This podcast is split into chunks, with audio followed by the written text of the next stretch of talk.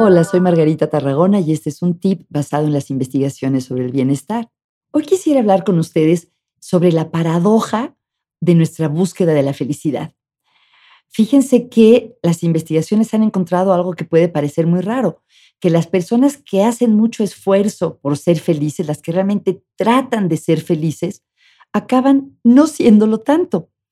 Por ejemplo, hay algunas investigaciones en las que se les puso a las personas un video y se les pidió que mientras veían esa película trataran de sentirse felices, mientras que a otras nada más se les pasó la película, que era una película divertida, y luego evaluaron qué tan felices se habían sentido y resulta que los que realmente trataron mucho, pusieron mucho esfuerzo en ser felices, acabaron sintiéndose menos felices.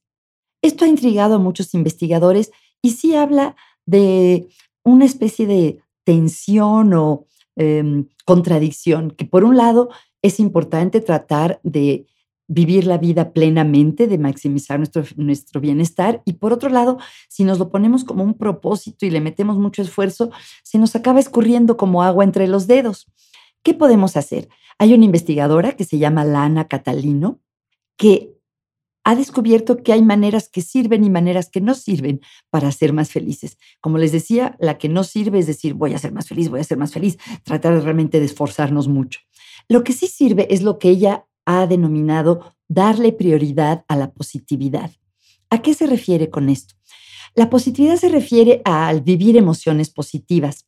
Todos sabemos, por un lado, cuáles son las emociones positivas, pero les voy a decir dentro de la perspectiva que se ha estudiado en la psicología positiva, las emociones positivas, las que disfrutamos sentir, las que nos gusta tener, son básicamente 10 las que se han identificado que la gente siente con más frecuencia y que puede distinguir más fácilmente son la alegría, la gratitud, la curiosidad o interés, la esperanza, el orgullo, el orgullo en buen sentido, de sentirnos eh, eh, orgullosos de lo que logramos, la diversión, la inspiración, que es cuando vemos algo realmente maravilloso, bien sea una obra humana, una persona actuando de cierta manera o la naturaleza, sentir que eso nos inspira a tratar de ser mejores, el asombro y el amor.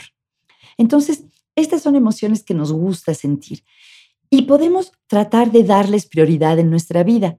No podemos obligarnos, no podemos forzarnos a sentirnos asombrados ni forzarnos a sentirnos amorosos, pero sí podemos crear situaciones que hagan más probable que experimentemos este tipo de emociones. Por ejemplo, eh, para sentir asombro, a lo mejor acudir a un museo o estar en contacto con la naturaleza. Eso es probable que nos haga sentir más asombro.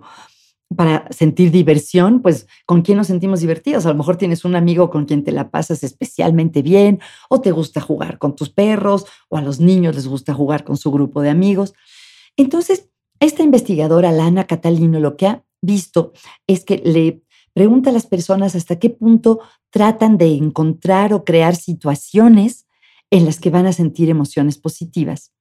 Y los compara con personas a las que les pregunta, ¿qué tanto te esfuerzas por estar feliz? Y lo que ha encontrado es que las personas que se enfocan en las situaciones y que le dan prioridad a situaciones en las que pueden sentir emociones positivas, acaban teniendo muchos beneficios. Sienten en general más emociones positivas, como era de esperarse, menos emociones negativas y también, esto es importante, más gratitud y menos síntomas de depresión.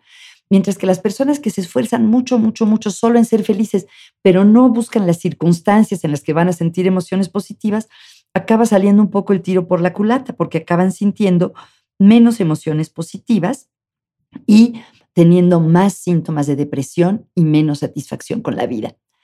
Entonces los invito a priorizar la positividad, a tratar de incluir en sus días, programar incluso, dicen los investigadores, programar en su calendario para la próxima semana al menos dos situaciones en las que es probable que experimenten emociones positivas.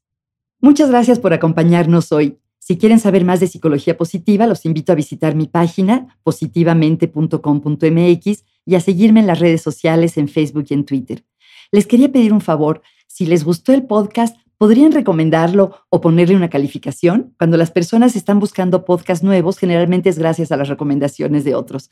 Gracias a nuestro equipo de producción, Juan Pablo Mesa, Héctor Fuentes y a Jordi Oliveres por la música original.